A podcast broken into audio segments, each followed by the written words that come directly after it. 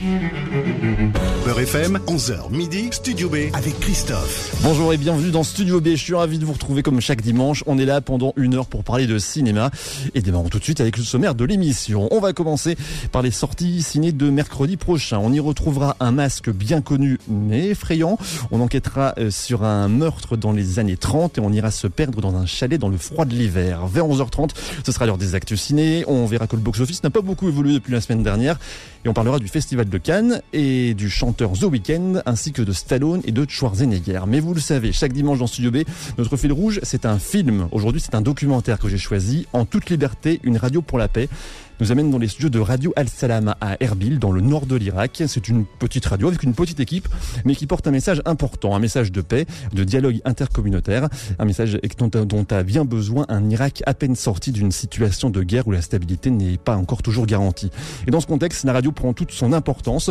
Au-delà de montrer le, super travail de l'équipe de Radio Al-Salam, le documentaire dont on va parler aujourd'hui montre comment le média radio, finalement assez simple et peu coûteux, à peu coûteux à produire et écouter, et donc euh, pratique à installer dans un contexte post-guerre est un des meilleurs vecteurs de dialogue. Pour en parler, nous avons un invité. C'est Xavier Deleuzen, le réalisateur de films. Bonjour. Bonjour. Et bienvenue sur Beurre FM. Pour vous présenter rapidement, après des études en, en, hôtellerie, vous décidez de vous consacrer à votre passion pour l'image en partant en 1999 au Vietnam dans un premier documentaire. Vous tournez ensuite d'autres docs et des reportages télé avant de basculer dans le cinéma en 2004, toujours dans le documentaire, autour de thèmes comme le déracinement ou le dialogue entre les cultures. En 2020, votre doc 9 jours à Raqqa est sélectionné à Cannes. Il ouvre une trilogie sur l'après-Daesh en, en, Irak et en Syrie. Le second volet sort ce mercredi, c'est En toute liberté, une radio pour la paix. J'ai tout bon? Ouais, pas mal. À peu près Ouais, ouais, c'est bien. Bon, c'est bien. Ouais, ouais. Bon élève. ah, j'ai travaillé, j'ai essayé en tout cas. Merci. On, on, a une, une tradition dans Studio B, c'est de proposer à notre invité de choisir deux questions. Une question que vous voulez qu'on vous pose dans l'émission, et donc bah, celle-là je vous la poserai, et une question que vous ne voulez, que vous ne voulez pas qu'on vous pose, euh, faut me le dire, mais je ne vous la poserai pas.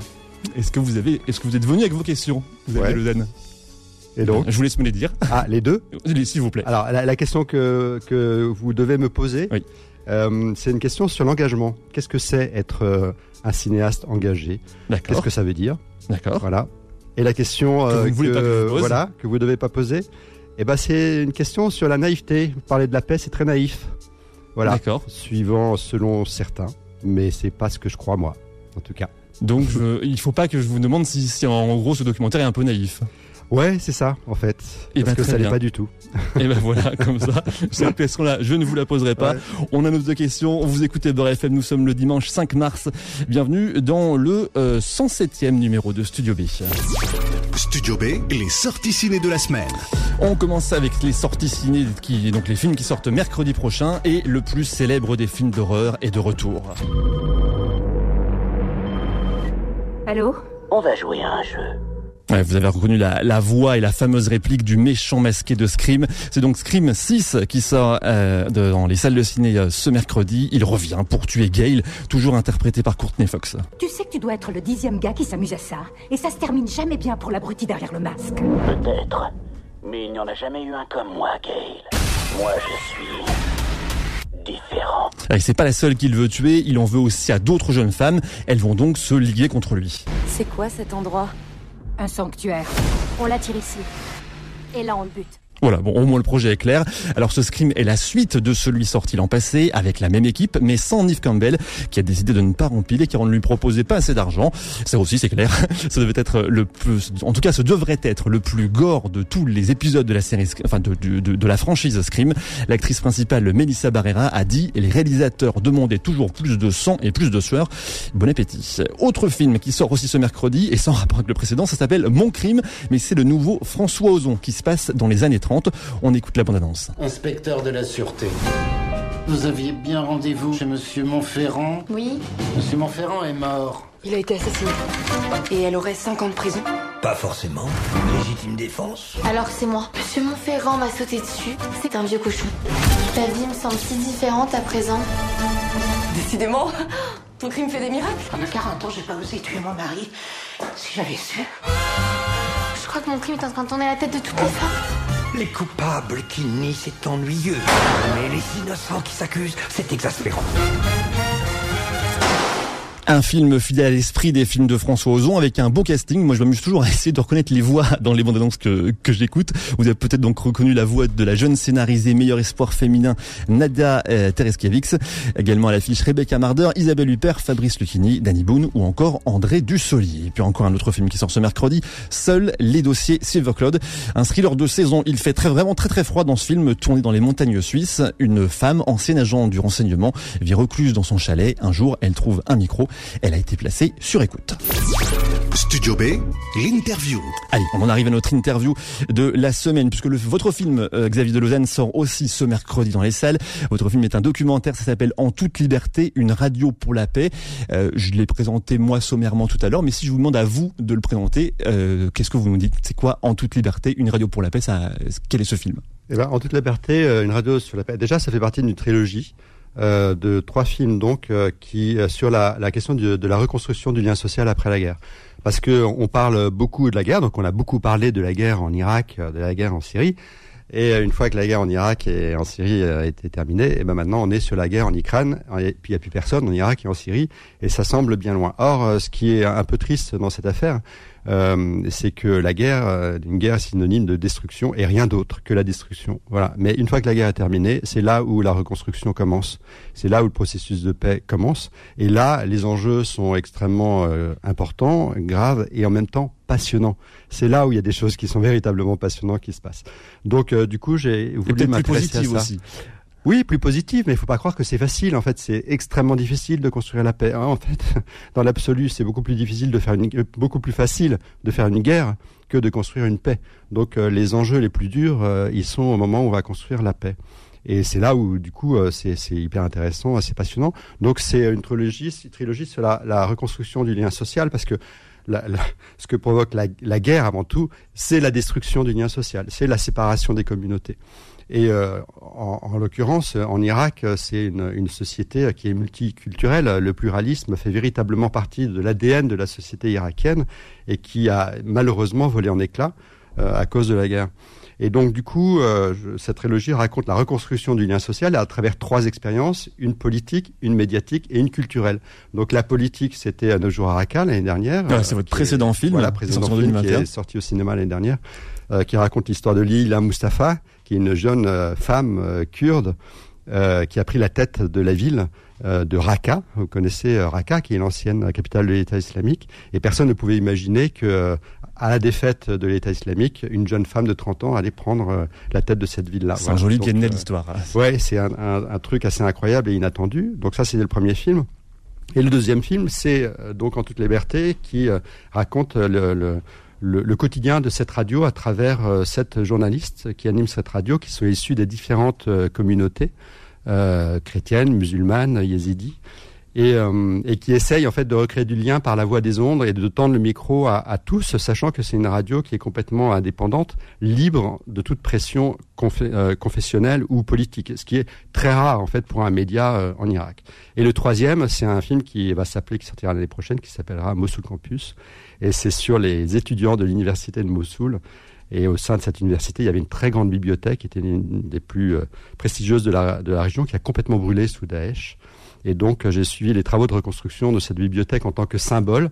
Et en même temps, j'ai raconté le quotidien de, de, quatre étudiants, de garçons et de filles, qui ont vécu la période de Daesh et qui savent aujourd'hui à quel point la question de la, la, culture est importante comme rempart contre le totalitarisme, l'extrémisme et, euh, et, tout ça. Voilà. Donc celui-ci sortira l'an prochain? Et ça, ça sortira l'an prochain. D'accord. Donc vous, vous aviez dit sur, sur, le sur la sur la trilogie, le film du milieu, donc celui dont on parle aujourd'hui. Vous vouliez parler du, du, thème des médias. Vous avez vous avez trouvé Radio Al Salam parce que vous cherchiez quelque, euh, un, une, euh, à parler des médias ou c'est l'inverse Non, c'est l'inverse. En fait, euh, j'ai eu l'occasion de faire un, voyage en Irak, une sorte de repérage. Euh, et, euh, et, ces trois sujets sont venus à moi en fait très naturellement. Donc j'avais pas du tout prévu de faire une trilogie. J'avais même pas prévu de faire des films en Irak. Mais c'est par une série de rencontres que je me suis trouvé confronté à ces trois projets qui me semblaient trois sujets extrêmement importants et, et passionnants. Et donc je m'y suis consacré pour, pour poser le cadre un peu, vous avez dit qu'on on, on sait tous que voilà, il y, y, a eu la guerre en Irak, mais aujourd'hui c'est quoi la situation en Irak? Bah, euh, C'est un pays qui tente de se reconstruire euh, aujourd'hui. La situation, elle est évidemment pas stable. La question politique, c'est un pays qui subit des, pressions en fait de partout, que ce soit de l'Iran, que ce soit de la Turquie, que ce soit de la Syrie, avec beaucoup de réfugiés syriens qui arrivent en Irak. Donc c'est une situation qui est pas facile. Mais par contre, on est quand même dans l'après-guerre. Voilà, donc euh, c'est quand même un pays qui tente de se reconstruire malgré tout, et surtout euh, il y a plein de, d'initiatives, d'initiatives de la société civile pour essayer de retrouver ce qui a disparu, et notamment justement cette forme de coexistence, cette forme de pluralisme qui, euh, comme je disais, qui fait partie de la société irakienne et qui est très important pour les Irakiens. C'est la société civile qui est vraiment moteur de ça. Il euh, y, a, y, a, y, a, aussi l'État qui pousse, j'imagine. Il y a peut-être des, des, des, pays voisins ou, des pays étrangers qui essayent de reconstruire ou, pas du tout finalement. Bah, c'est non, c'est oui, c'est essentiellement la société civile. Hein. Euh, je, on peut pas dire que justement les médias aident euh, globalement beaucoup à la reconstruction de ces Au contraire, ils continuent d'exploiter la guerre, ils continuent d'exploiter les conflits. Euh, donc c'est beaucoup la société civile. Et puis c'est euh, aussi par le biais de, d'aide étrangère. Enfin, cette radio, euh, elle a été créée par un collectif d'organisations françaises. qui était sur place en fait au moment de la guerre et il y avait un besoin de reconnexion des gens euh, dans les camps de réfugiés, parce qu'il y avait beaucoup beaucoup de camps de réfugiés euh, à la suite de, de, de, de, Daesh, de gens qui fuyaient Daesh, et donc euh, c'était des familles qui étaient séparées les unes des autres, et il y avait vraiment un, besoin très fort de reconnexion, et, et donc ces organisations-là ont, ont, proposé de créer une radio pour cette connexion. Or, euh, ce qui est intéressant, c'est que euh, quand il y a un conflit entre deux ennemis, il faut toujours qu'il y ait une troisième partie euh, qui puisse justement reconnecter les uns et les autres. Et donc cette initiative française, donc qui a été référencée comme une initiative neutre, a tout de suite été acceptée par le gouvernement irakien, enfin le gouvernement en tout cas du Kurdistan, puisque Erbil est la capitale du Kurdistan irakien, au nord de l'Irak.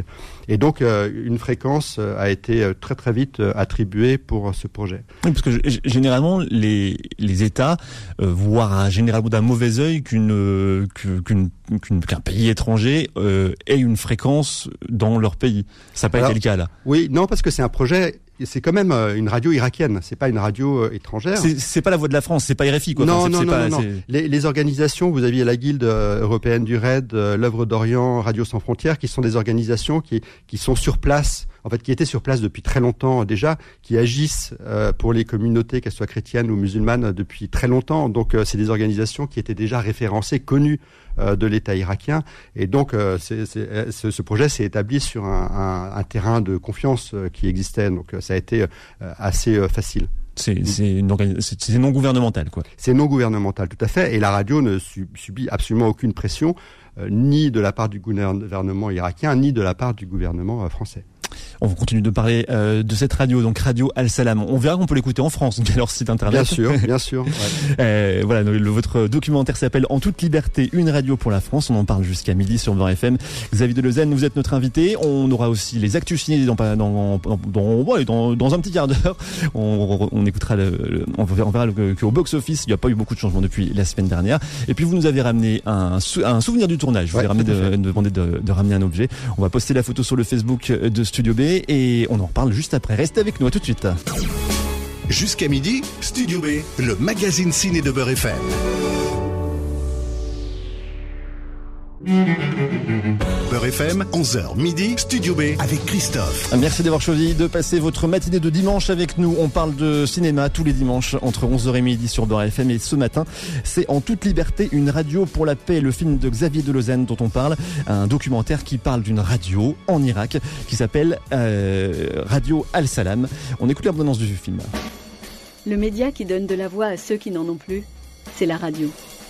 السلام عليكم. وعليكم السلام. كيف الأمور؟ مرحبا أم دريف أهلا وسهلا. للأسف لأنه نحن هلأ عايشين يمكن بزمن السلاح هو أقوى من الكلمة. ولازم نحن نثبت لأنه هذا الشيء ما صح. عم نغير يمكن طريقة التفكير عم نوصل صوت ناس ما عم بيوصل صوته يعني رغم هي فيها تعايش وفيها هذا Here I have the opportunity to meet people who want to invent a new way of life. À Radio El Salam, sept journalistes tendent leur micro à ceux qui veulent la paix. روزبون الراديو السلام از هاتيما از ديال ازدياد شولكم ديال مسيحيات شولكم ديال كردن عربن يعني سبرايز بو لجهد الخوش حيجيكم يعني كلنا احنا صرنا اخوه وصرنا اصدقاء And it's just the opposite of what's been happening in the country for years. Dans le grand jeu de reconnaître les voix, vous aurez peut-être connu la voix de, de Sophia Aram qui fait le, le commentaire du film. Euh, elle est bien connue pour ses, pour ses chroniques, notamment sur notre concurrente, on va dire France Inter. Euh, donc celle qui fait le commentaire du film. Comment s'est faite la rencontre? Euh, par l'intermédiaire des coproducteurs, éco-studios et distributeurs, euh, l'atelier distribution, euh, qui a trouvé ça intéressant de, de mettre une voix de radio en fait euh, sur le film, puisque c'est un film euh, sur la radio. Et euh, il se trouve que Sophia Aram est arabophone et euh, très engagée sur les questions euh, irakiennes et syriennes, notamment sur la, question des réfugiés. Voilà, donc elle, connaît très bien les enjeux de la région et euh, donc on trouvait ça euh, assez justifié, intéressant qu'elle nous accompagne sur ce projet. Pour euh, pour revenir sur Radio Al Salam, euh, c'est pas une radio qui couvre tout l'Irak. On, on- on peut la capter à quel endroit exactement? Alors c'est une radio qui émet euh, essentiellement au nord de l'Irak, c'est-à-dire euh, dans tout le Kurdistan irakien et dans la plaine de Ninive, euh, toute la région de Mossoul. Voilà. Et euh, elle a commencé à, être- à émettre euh, en 2015 à Erbil. Et puis après, ça s'est étendu euh, à Kirkouk, euh, à Mossoul, euh, à tout le nord de l'Irak aussi. Et c'est une radio qui est de plus en plus écoutée aujourd'hui. Il y a plusieurs fait. émetteurs du coup. Oui, il y a plusieurs émetteurs et il y a même euh, plusieurs correspondants euh, dans, dans, dans plusieurs régions. Avec des, des radios locales, peut-être des, des décrochages locaux à certains endroits? Oui, alors j'ai pas, euh, moi j'ai pas tous les détails, mais euh, en tout cas, euh, elle est très écoutée euh, localement parce que c'est c'est c'est la seule euh, radio euh, déjà qui est, qui est vraiment complètement neutre et les gens euh, le savent et c'est la seule radio aussi qui euh, qui apaise véritablement la parole. Et vous savez là-bas, euh, la parole, elle a besoin d'être véritablement apaisée et c'est comme ça que commence euh, le, processus de, réconciliation euh, et le, processus de paix. Il faut déjà arriver à s'écouter, à s'entendre, à ce que les uns et les autres puissent raconter leurs histoires euh, sans forcément être jugés ou sans avoir peur d'une pression religieuse ou d'une pression politique. Et ça, c'est vraiment la radio Al-Salam qui, qui apporte ça. Donc c'est assez unique. Et, et ça, ça se transmet. Et elle, elle est très écoutée, notamment beaucoup dans les camps de réfugiés. On a une idée de son audience? Non, c'est très difficile de calculer. hein. Ouais, il n'y a pas de, de Déjà qu'on n'y arrive de pas en. France de manière très précise. Oui, c'est ça. Quoi. Déjà en France, c'est pas facile. Alors vous imaginez en Irak, euh, c'est un peu compliqué. Non, ils ont pas. Ils, ils le savent par des par, par les rencontres qu'ils font euh, là où ils vont dans les régions, etc. Un peu, ils voient que en fait euh, ça s'étend, mais avoir des chiffres précis, c'est plus difficile. Vous parliez d'indépendance, elle est, elle est uniquement financée par les associations qui l'ont créée ou il y a aussi un peu de publicité euh, comme sur une radio commerciale? Non, elle est euh, essentiellement financée par euh, par les, les, les organisations qui l'ont euh, qui l'ont créée. En fait, pour le moment, en tout cas. J'ai- j'ai- J'aime j'aime beaucoup, on voit dans le, dans le film à un moment le, le, le bâtiment qui héberge la radio.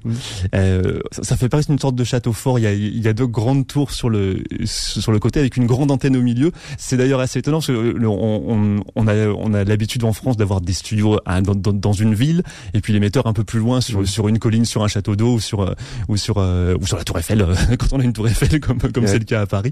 Euh, le, le, tout se passe dans, dans ce bâtiment-là qui, qui, qui est prêté par une autre radio. Oui, qui est prêté par euh, en fait une autre organisation qui s'appelle Babylon et qui euh, est un groupe euh, qui a à la fois des chaînes de télévision et des, et des radios.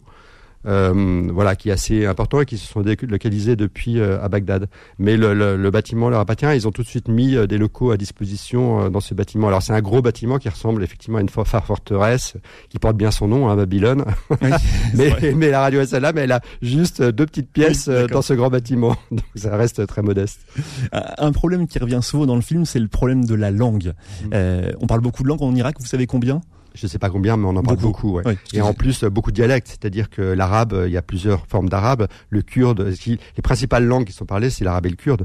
Mais sauf qu'il y a plein de dialectes euh, euh, Oui. arabes et kurdes. et on, et on le voit dans le film, il y a, Ouais. il y a deux trois échanges à un moment où, où, où- où- où on a une liste comme ça de, de Ouais. tous les dialectes euh, qui, qui sont posés. Du, du coup, quel- euh, comment a été choisie la langue qui est parlée sur, euh, sur Radio Al Salam Alors, le, la langue principale, c'est l'arabe parce que c'est celle qui rassemble le plus. Mais mais mais beaucoup de Kurdes aussi, puisqu'on est au Kurdistan. Donc, c'est vraiment les deux langues qui sont les principales principalement parlé, l'arabe et le, kurde. Donc vous avez des, émissions, en fait, les uns et les autres justement peuvent se retrouver puisque même au Kurdistan, vous avez des grandes communautés qui ne parlent pas forcément le kurde, qui se sont réfugiés au Kurdistan.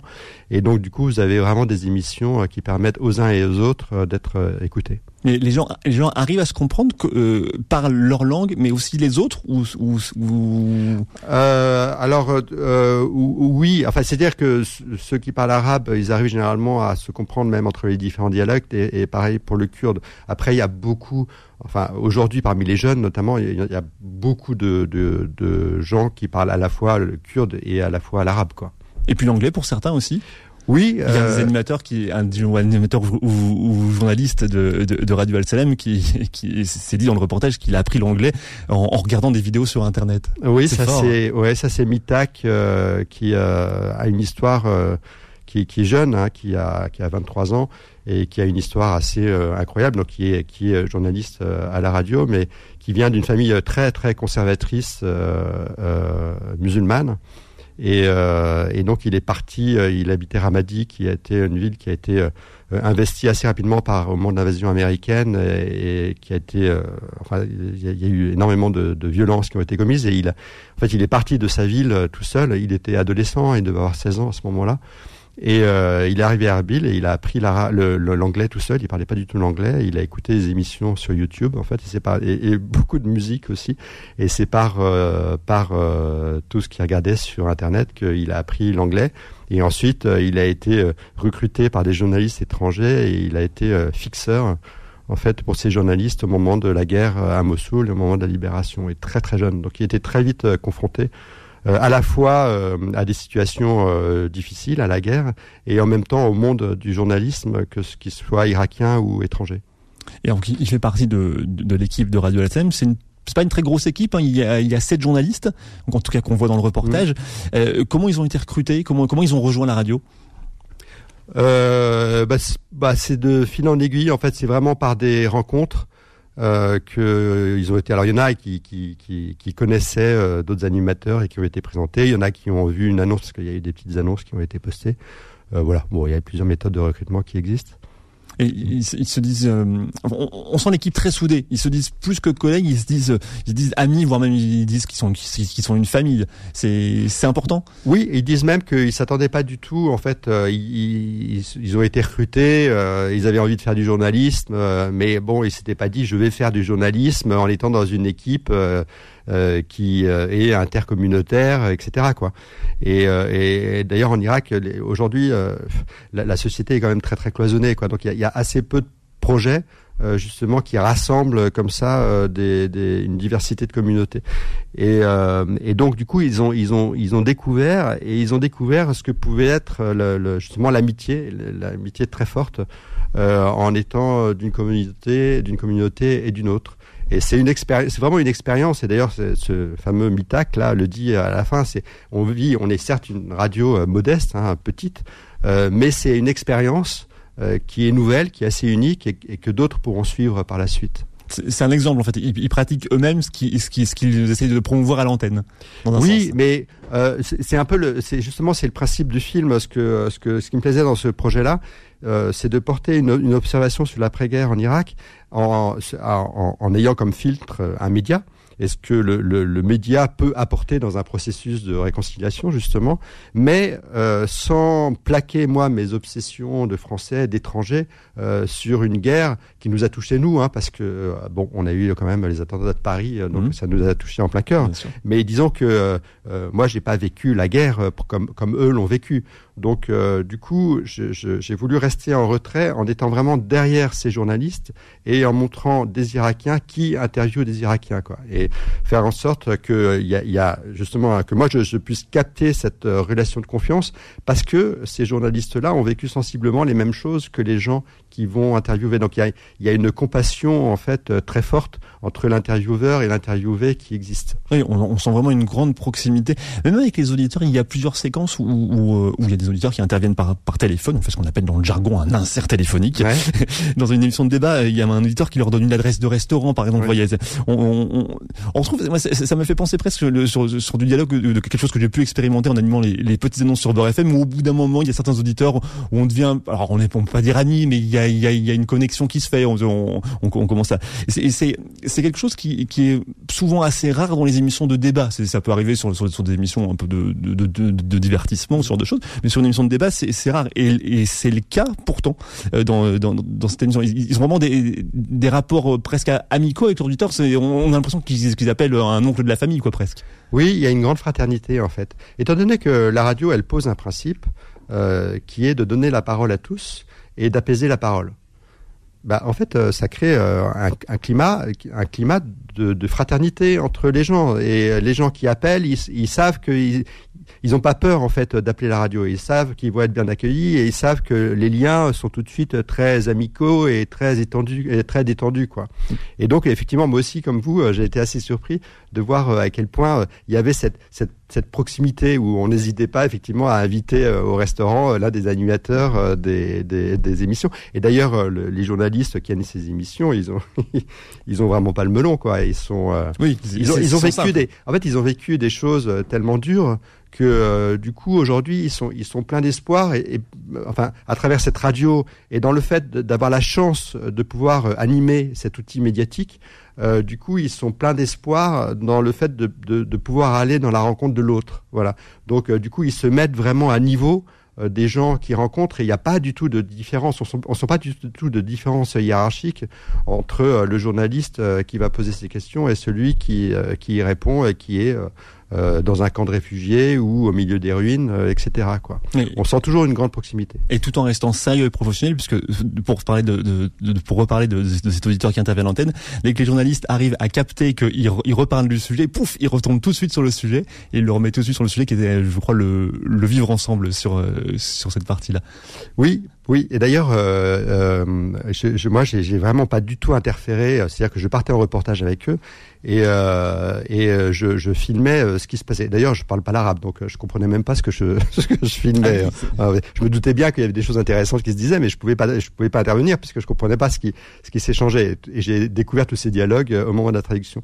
Mais donc, j'intervenais pas sur leurs liens et sur leur travail. Mais par contre, je leur, je leur posais juste une petite question. Je leur ai juste demandé, à un moment donné, de poser une question sur la question de la coexistence. Parce que quand on fait un film, on a besoin d'avoir une thématique d'ensemble. Et moi, ma thématique, c'est quand même la question de la coexistence. Donc, euh, du coup, c'est la seule chose que je, je, leur demandais très discrètement. On continue de parler de En toute liberté, une radio pour la paix, le film de Xavier de Lausanne qui parle de Radio Al-Salam, mais c'est l'heure des actus ciné. Studio B, l'actu ciné. Pas de changement sur le podium du box-office cette semaine. Alibi.com 2 devance toujours euh, Astérix et Obélix l'Empire du Milieu et c'est Ant-Man et la Guêpe qui arrivent troisième. Ils ont attiré respectivement 820, 530 et 440 000 spectateurs la semaine dernière. Le très attendu The Fabelmans de Steven Spielberg est très bien noté par la critique et les spectateurs, mais échoue donc au pied du podium avec un peu moins de 400 000 spectateurs sur sa première semaine. Et une bonne surprise pour le film À la Belle Étoile, le film de cuisine avec la star des réseaux sociaux Just Riyad, dont nous avions reçu le réalisateur Sébastien Tullard il y a deux semaines, et 11e avec 70 000 billets vendus. C'est un bon score pour ce premier film. Euh, parlons du Festival de Cannes. On connaît le président du jury du prochain Festival de Cannes. Il s'agira de Ruben Oslund, un habitué de la croisette, hein, puisque depuis, depuis 2014 où il avait présenté Snow Therapy, il y a reçu deux palmes d'or, rien que ça, en 2018 pour The Square et l'an passé pour Sans filtre. C'est le second Suédois à être président du jury du festival, 50 ans après Ingrid Bergman. Cannes 2023, ce sera donc du 16 au 27 mai prochain. Le chanteur The Weeknd passe au cinéma. Euh, Abel Tesfaye, de son vrai nom, aura donc le premier rôle d'un long métrage dont on ne connaît pour l'instant ni le titre, ni l'histoire, ni la date de sortie. En gros, on ne connaît pas grand-chose. On sait par contre qu'il est également euh, producteur et co-scénariste du film. Ceux qui le suivent, ce chanteur, savent que ce n'est pas sa première expérience en tant qu'acteur. Il est actuellement à l'affiche de la série The Idol, dispose sur OCS, aux côtés de Lily Rose Depp. Et puis enfin, Stallone et Schwarzy font des séries, alors que la série Tool Sacking de Sylvester Stallone euh, est arrivée en France début février sur Paramount+. C'est au tour d'Arnold Schwarzenegger de passer à la série. Netflix a annoncé son arrivée dans une nouvelle série à partir de mai prochain. Ça s'appelle Foubar. Il y jouera un agent de la CIA sur le point de prendre sa retraite qui découvre un secret de famille. La série sera un mélange d'espionnage, d'action et d'humour. Voilà deux grosses icônes du cinéma en tout cas euh, qui partent dans le domaine de la série. Restez avec nous. Vous écoutez Studio B, le magazine Ciné FM. On est ensemble jusqu'à midi avec Xavier de Lausanne. Il a réalisé le documentaire En toute liberté, une radio pour la paix. On en parle jusqu'à midi. On va mettre en ligne la photo du souvenir du tournage que vous nous avez ramené. J'ai pas oublié la question que vous vouliez que je vous pose aussi. Qu'est-ce que c'est qu'être un cinéaste engagé? Et eh ben, je vous la pose juste après la pause. À tout de suite. Jusqu'à midi, Studio B, le magazine ciné de Beurre FM.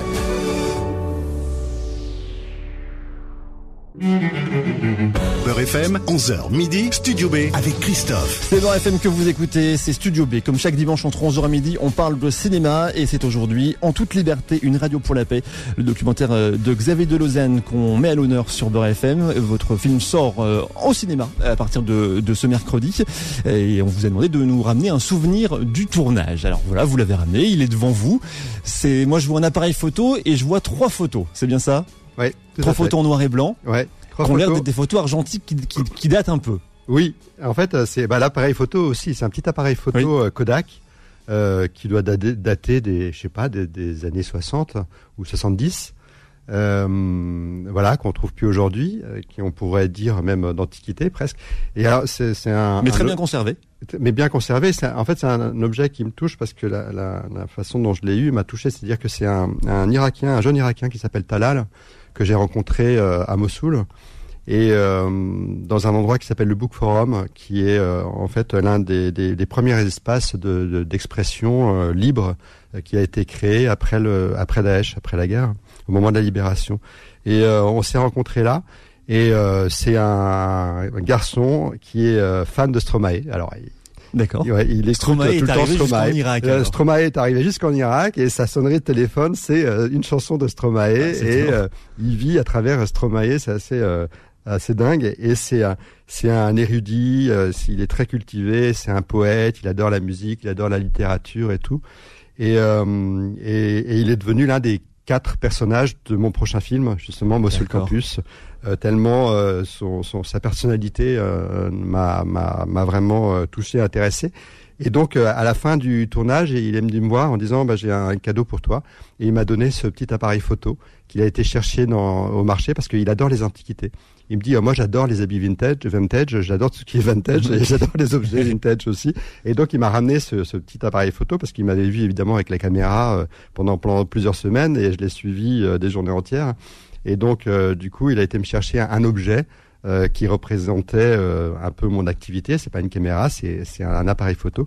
Et avec, il y avait les trois trois photos. Alors c'est marrant parce qu'ils vendent ces appareils photos et puis il y a, il, je sais pas, il y avait trois photos qui qui étaient ah, qui avec. vendues avec. Ouais, qui étaient apparemment, il a, je pense qu'il les achetait avec, qui étaient vendus avec qui sont euh, trois photos euh, de, de l'un des propriétaires euh, sans doute de cette de cet appareil photo et qui représentent une famille donc je suppose une famille irakienne aussi ils sont des, des photos noir et blanc et voilà et ça me plaît de, de regarder ces photos et puis d'imaginer un peu. Alors vu vu il y a une photo on voit une voiture avec une famille devant la voiture. Bon vu la voiture je pense que ça date plutôt des années 50 des années 60 on va dire plutôt et, euh, et, et, ça me plaît d'imaginer le, le, quotidien de cette famille irakienne euh, qu'on voit et qui a sans doute été pris en photo avec cet appareil que j'ai dans les mains. Donc je me sens dépositaire de la mémoire de cette famille à travers ce jeune garçon Talal qui m'a offert ça et ça m'a beaucoup touché. Et si la personne qui a pris la photo savait qu'un jour, ouais, qu'un jour euh, je serais chez FM en train photos, de montrer c'est génial. l'appareil photo et les photos effectivement c'est les surprises de la vie, mais malheureusement je doute qu'il le sache. Ah, non, non, oui, ouais. Il est possible qu'il ne le sache jamais. Non, ouais. euh, c'est vous, vous, vous parliez de, de, de, de, cette personne que, que qui sera dans, dans, votre prochain film que vous avez suivi avec euh, avec votre caméra. Euh, dans, dans et vous parlez aussi tout à l'heure que lors, vous avez suivi l'équipe de la radio qui faisait des interviews. C'est pas dans le film, c'est pas vous qui faites des interviews. Enfin, les, les, journalistes de la radio parlent à un moment face caméra, mais la plupart du temps, vous suivez, vous les suivez en train de faire des interviews. Et généralement, ils interviewent des gens dans la rue. C'est pas des interviews de, de stars, de politiques, de représentants officiels, etc., etc. Euh, les personnes interviewées racontent beaucoup de moments difficiles de leur vie. Ils sont souvent au, au bord des larmes. Euh, comment vous avez réussi à vous faire oublier dans ces dans ces moments-là? Bah, En fait, c'est là par le processus de tournage, c'est très très simple. À partir du moment où euh, c'est pas moi qui fais l'interview, euh, les gens ils le comprennent tout de suite. En fait, ils voient arriver devant eux euh, quelqu'un avec euh, leur enregistreur, un Irakien, un journaliste irakien avec l'enregistreur, donc ils s'adressent à cette personne-là. Et moi, je suis en retrait avec ma, ma, caméra et avec quelqu'un d'autre qui tend la perche. Et donc, du coup, on établit un dispositif de, de, filmage, de, de, de tournage, qui est vite compris par la, la, personne en face. Et donc, du coup, il, finalement, il me calcule très peu, puisque la, la personne à qui il s'adresse, c'est l'Irakien qui fait son, son reportage de radio. Voilà. Et ça s'est fait finalement assez simplement, et c'est incroyable de voir à quel point euh, un dispositif euh, se met en place comme ça très naturellement et fait tomber euh, toutes les toutes les barrières. Et en plus, c'est en fait je suivais, comme vous dites, je suivais les, les, journalistes qui allaient faire le reportage, qui allaient interviewer les, les gens qui sont des, des, gens dans la rue qui ont vécu la guerre. Et notamment, il y a toute une déambulation comme ça dans le Mossoul en ruine.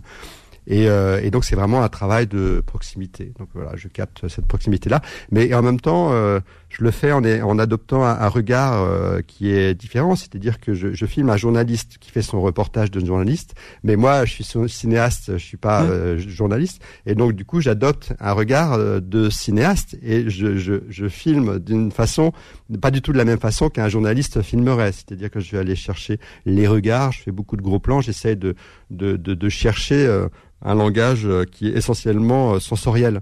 Euh, sur cette personne-là. Voilà, donc ça, ça m'a plu en fait de travailler avec des journalistes et d'apporter un regard qui soit complémentaire par rapport à celui du journaliste. Un regard différent. Vous, vous posez un regard sur le journaliste, mais du coup aussi par par ricochet sur la personne qui est tout à fait qui l'interviewe. Ouais. Euh, on par, vous vouliez parler d'engagement. Mmh. Je vous, vous demandé quel sujet particulier vous vouliez aborder. Vous, vouliez que, enfin, on a dit que vous, vous demanderez qu'est-ce que c'est pour vous être un cinéaste engagé? Ben oui, parce que euh, en fait, euh, j'ai l'impression qu'en France, euh, quand on dit cinéaste engagé, euh, c'est surtout euh, le, être engagé dans le fait de dénoncer, de dénoncer des choses qui fonctionnent pas. Et donc moi, quelquefois sur mes films, on me reproche de pas avoir assez de recul. J'ai plusieurs critiques, il y a de journalistes qui me disent à chaque fois sur mes films, bon, bah, c'est intéressant, mais il manque un peu de recul par rapport à son sujet. Il fait un peu trop corps avec son sujet. Bah, eh, bah ouais, bah moi pour être engagé, c'est justement faire corps avec mon sujet. Je suis pas du tout euh, contre le fait euh, des, des, des, documents ou des films ou des reportages qui dénoncent. Il faut, c'est important, mais il faut aussi euh, des documents qui accompagnent. Et moi, mon engagement en tant que cinéaste, c'est d'accompagner les gens. Et je vais vous dire, faire un film documentaire et tous les films que je fais pour le cinéma et les films documentaires, c'est quatre ans de travail. Donc, je vais pas m'engager pendant quatre ans aux côtés de personnages que j'aime pas. Oui. Moi, j'ai besoin d'aimer les personnages que je vais accompagner pendant quatre ans. Et c'est mon engagement à moi. Voilà. Donc, je choisis mes personnages, je choisis des causes que j'ai envie de défendre et je m'engage en fait à leur, côté pour les accompagner et pour leur donner de la lumière. Ça, c'est une forme d'engagement que je trouve qui, est, je, trouve pas assez bien perçue en fait ou reconnue euh, en France par rapport à, à, à, un engagement de dénoncement. Voilà, voilà. Moi, je j'aime l'engagement d'accompagnement. Oui, c'est pas l'engagement qui est l'inverse de, de, la neutralité. Vous vous engagez pas pour une cause, mais vous engagez, vous, vous êtes engagé dans votre film en fait. Oui, tout à fait. Ça a rien de neutre en fait. Euh, tout à fait. C'est qu'on choisit euh, une cause qu'on va qu'on va étayer, qu'on va montrer, qu'on va travailler avec euh, des personnages euh, qu'on va découvrir, dont on va qu'on va essayer de comprendre et, euh, et, dont on va raconter l'histoire et euh, le, leur les accompagner et leur donner de la lumière, euh, poser des projecteurs sur eux, c'est vraiment une forme d'engagement, de dire bah voilà, je vous montre ces personnages-là et si je vous les, vous les montre, c'est qu'il y a une raison en fait. Et moi, j'ai je vous les montre d'une manière de, de j'ai envie de vous donner envie de les aimer en fait à ces personnages. En les montrant comment vous vous les voyez. Voilà vous avez fait beaucoup de documentaires télé, euh, je l'ai dit en, introduction avant de basculer sur les documentaires ciné. Quelle est la différence? Vous dites aujourd'hui vous, vous, êtes un cinéaste, donc cinéaste c'est quelqu'un qui fait du ciné, c'est pas c'est pas c'est pas un reporter. C'est quoi la différence? Bah, euh, la différence, c'est que euh, le documentaire télé, il y a toujours un moment ou un autre, très souvent une forme de formatage. on doit s'inscrire dans des cases. Alors c'est le, formatage est plus ou moins important, mais euh, quand même, il faut répondre à un langage euh, qui est très souvent un langage euh, télévisuel. Alors que faire un film pour le cinéma, enfin moi, les, films que je fais depuis plusieurs années, c'est mon cinquième film que je sors au cinéma, cinquième documentaire. Tous les cinq, je les ai faits d'une façon extrêmement libre et personne n'est venu pour me donner des obligations sur ces films-là. Et c'est ce que j'apprécie beaucoup en travaillant pour le cinéma. C'est c'est euh, c'est c'est aussi euh, des moyens différents peut-être. On a peut-être plus de moyens en faisant du cinéma en euh, que en, qu'en faisant de la télé. Bah non, on a moins de moyens en fait. Moins de moyens. Alors ou alors c'est, plus dur de les trouver. Bah oui, parce que justement, en fait, on part d'une manière. Moi, je pars avec mon équipe de manière complètement indépendante. En fait, euh, on démarre toujours des projets sur nos propres budgets. Moi, je tourne moi-même, donc je porte la caméra. J'ai pas besoin de toute une équipe pour démarrer des projets. Et, euh, et, et, on paye le prix de sa liberté. En fait, au cinéma. Et le prix de la liberté, euh, c'est d'avoir du mal à, trouver des partenaires, et notamment des partenaires financiers qui veulent bien vous accompagner sur vos projets. Donc ça, c'est un choix, mais mais c'est un choix qu'on paye. En, parlant de partenaires euh, financiers, est-ce que vous pouvez nous parler de la campagne d'impact qui sera euh, lancée à la sortie du film? Oui, alors euh, en fait, de, de- des partenaires, on en trouve. Et quand je vous parlais d'engagement tout à l'heure, je, je vous parlais de mon engagement, mais ce qui me touche, c'est que euh, sur mon chemin, je croise d'autres euh, personnes, d'autres institutions qui euh, choisissent aussi de s'engager dans ce genre de projet. Je veux parler de l'atelier distribution, le distributeur, EcoStudio aussi, notre coproducteur. Ça, ce sont des, des, des sociétés, des organisations, des personnes qui euh, en fait ont choisi de m'accompagner et je peux vous dire que c'est un vrai choix parce que il y a aucun avantage économique à accompagner ce genre de projet quoi. Euh, donc euh, si ça a du succès c'est très bien mais euh, mais mais on sait que ce sont des projets qui sont assez euh, fragiles que c'est pas forcément euh, facile de de- d'avoir voilà suffisamment de fréquentation et euh, et, et c'est vraiment un choix en fait euh, d'accompagner ces jeux-là, ces projets-là, parce que ce sont des gens qui croient euh, à ce genre de film, qui croient à l'importance de parler de la question de la paix, euh, alors qu'aujourd'hui on entend parler tellement, tellement, tellement de la guerre que euh, pensent que, comme moi, que c'est important aussi euh, de, de donner un peu de visibilité au processus euh, de paix. C'est un engagement. Ils vous rejoignent dans dans, dans, dans votre engagement. Ouais, tout à fait. Et donc, euh, EcoStudio, euh, ils ont un fonctionnement. Alors, ils choisissent des films qui peuvent avoir un impact. Et donc, à côté de la, sortie du film, ils mettent en place euh, des, campagnes d'impact pour que justement les films puissent servir à quelque chose et qu'il y ait une suite et qu'il y ait des suites concrètes. Donc il y a un site internet euh, qui est mis en place euh, qu'on trouve facilement en tapant le nom du film et sur lequel on peut avoir plein d'informations, on peut participer au financement de la radio, on peut s'engager dans des actions plus ou moins euh, similaires et, euh, et avoir des informations sur d'autres organisations aussi euh, qui euh, traitent les mêmes sujets. Voilà, c'est donner une suite et que ça puisse euh, avoir un écho concret. En parlant d'écho concret, l'un des journalistes dit à un moment, nous vivons une époque où les armes sont plus forts que les mots. Moi, ça m'a fait un écho aussi inverse à un autre moment du film où il est dit que les problèmes entre les communautés ont été attisés par certains médias. Est-ce que finalement les mots peuvent parfois aussi être du côté des armes? Bah oui, il suffit euh, de voir le- le- l'espèce de, les, hystéries collectives euh, qu'on a euh, en permanence, que ce soit dans les médias, les réseaux sociaux. Il suffit qu'une personne connue dise une phrase ou un mot par moment qui est un peu déplacé. Vous avez tous les médias qui reprennent ce mot-là et qui l'amplifient. Mais euh, et à côté de ça, vous avez tous ceux qui, euh, toutes les organisations euh, qui essayent de reconstruire de liens, qui essayent de mettre en place des projets justement pour rassembler les personnes, rassembler les communautés qui sont en train de gratter à la porte en disant s'il vous plaît, est-ce qu'on peut parler un tout petit peu de nous, est-ce qu'on peut avoir un petit peu droit à la parole? Vous voyez un peu le décalage. Et moi, je suis toujours très très gêné par ces, ces espèces d'hystérie collective, voilà, qu'on a en permanence et, qui sont pour moi une fausse représentation du monde. Et on a l'impression que le monde est dans un état de déliquescence, que la violence est de plus en plus grande, que euh, les guerres euh, en fait vont éclater de partout, etc. Mais je suis désolé, il faut voyager un peu, il faut aller à la rencontre des gens, et vous verrez que des projets formidables qui euh, permettent d'avoir un petit peu d'espoir, il y en a partout et c'est très facile de les rencontrer. Il faut juste en fait s'engager un petit peu, justement, en par- en parlant d'engagement, s'engager un petit peu pour leur donner un petit peu la parole. Et moi, à mon sens, les, médias, euh, euh, je- je- je- ils font leur travail. Et, euh, et c'est nécessaire, notamment sur le fait de reporter les situations de guerre, euh, etc. Mais je pense qu'il y a un devoir d'équilibre, voilà, et que ce devoir d'équilibre n'est pas tout à fait respecté et que euh, la guerre, la violence, elle est très instrumentalisée, elle devient presque relativement divertissante Vous voyez et donc du coup, on de se demande, quoi. hein? Ça fait de l'audience, quoi. ça fait de l'audience. Et donc, on, on se demande, mais c'est quoi la finalité, en fait, en fait? C'est quoi le but de montrer autant d'images de guerre, de parler autant de la guerre? Euh, C'est quoi euh, qu'il y a derrière? À part, effectivement, faire de l'audience. Et ben moi, j'ai pas tellement de réponse, quoi.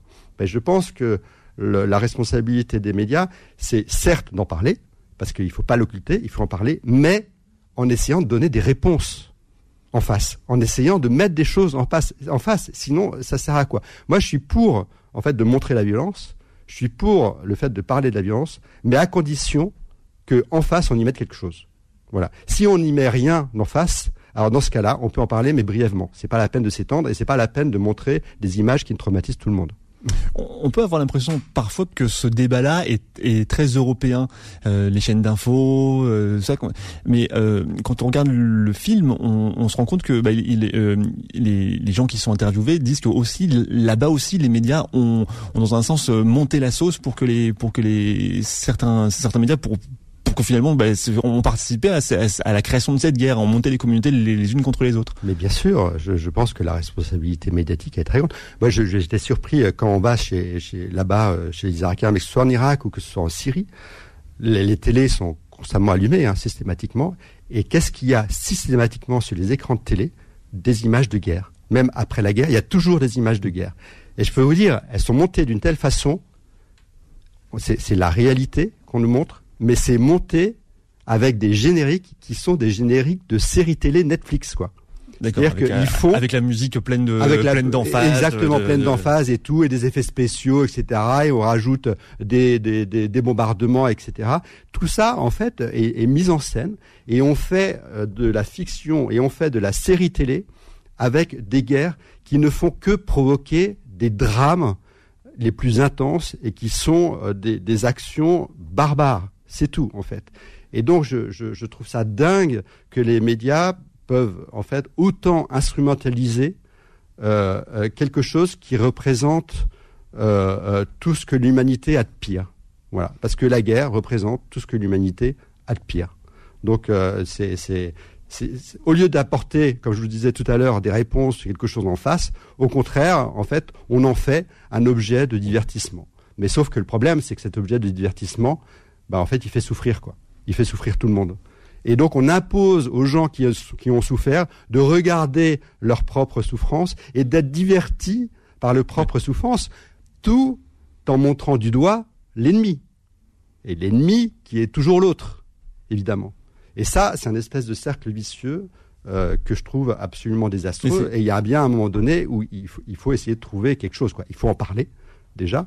Et puis, il faut essayer de proposer un peu autre chose. C'est encore le cas aujourd'hui? C'est encore ce qu'on voit à la télé irakienne aujourd'hui? Ah bah bien sûr. Malgré qu'on soit dans une période de reconstruction, Ah bah on, voit que les gens interviewent. Alors peut-être que c'est les- c'est les gens qu'on voit interviewer. et On sent qu'ils ont plus envie quand même de, de, de réconciliation. De ils, ils veulent retrouver leurs voisins, quoi. Qui, Mais bien qui- sûr. Même s'ils sont pas la même religion, pas, la- pas, pas la même origine, pas, pas la même. euh, même s'ils sont différents, mais si c'est même si c'est la communauté contre laquelle leur communauté se battait, ils ont aujourd'hui envie que. En tout cas, c'est ce qu'on- c'est l'impression qu'on a en, en, en regardant votre film. Ils ont envie de en fait, reconstruction. oui, ils ont en fait ils ont envie de vivre normalement, hein, comme tout le monde. Tout à fait, ils ont envie de faire euh, euh, bouffer leur, leur famille, leurs enfants, etc. euh, de, de, de pouvoir être logés. Et en fait, euh, euh, aujourd'hui, tous euh, dénoncent la politique est derrière tout ça. Tous disent, et moi j'étais surpris en suivant les journalistes qui, qui posaient la question justement sur les questions de coexistence aux gens qui a rencontrés, et tous disent, mais nous on n'a pas voulu ça. On n'a pas voulu cette guerre. En fait, on nous l'a imposé. On nous l'a imposé pour des pour des questions, euh, des raisons euh, politiques. Mais nous, on n'a jamais voulu être séparés les uns des autres, euh, avoir vivre dans une société aussi cloisonnée, alors que c'est une société qui est pluraliste et que ça fait partie de l'ADN de la société irakienne.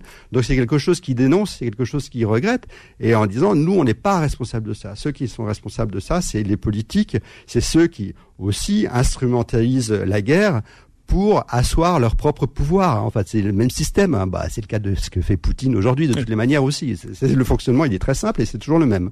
Il y aurait des milliers de choses à dire euh, Ouais. sur votre film Xavier de Lausanne. On, on est pris par le temps malheureusement. Une info que j'ai trouvée quand même, Radio Al-Salam recrute. Il cherche un coordinateur ou coordina- coordinatrice de programme en Irak pour prendre la direction, enfin un peu euh, pour, euh, pour pour coordonner la radio. Un CDI de 18 à 24 mois qui est disponible à partir du mois d'avril prochain. Eh ben oui, parce Voilà. que euh, chaque année, en fait, il y a, il y a un Français qui part là-bas sur place pour euh, coordonner, parce que les journalistes ont besoin d'être accompagnés, formés. C'est une formation euh, 24 heures sur 24, et donc euh, chaque année, il y a des intervenants qui partent là-bas pour euh, travailler. C'est un- une mission évidemment passionnante. La suite, ça se passe au cinéma. Euh, votre film sort à partir de mercredi en toute liberté, une radio pour la paix. Merci Xavier de Lausanne Merci d'être venu nous voir euh, ce matin sur Beurre FM. Euh, La suite du programme sur Beurre FM, c'est le Book Club avec Philippe Robichon. La semaine prochaine, on parlera du panorama des cinémas du Maghreb et du Moyen-Orient, un, un festival qui nous est cher à Beurre FM, dont on est fier d'être partenaire. Si vous avez raté le début de l'émission, vous pouvez la retrouver en podcast. Suivez-nous aussi sur Facebook, sur Instagram, etc., etc. On se retrouve, euh, bah, pour moi, le mercredi aux côtés de euh, Kim et de Mona dans la matinale pour la chronique ciné. Et puis, euh, sinon, dimanche prochain, entre 11h et midi. D'ici là, n'en doutez pas, le cinéma, c'est mieux au cinéma. Studio B, le magazine ciné de Beurre FM.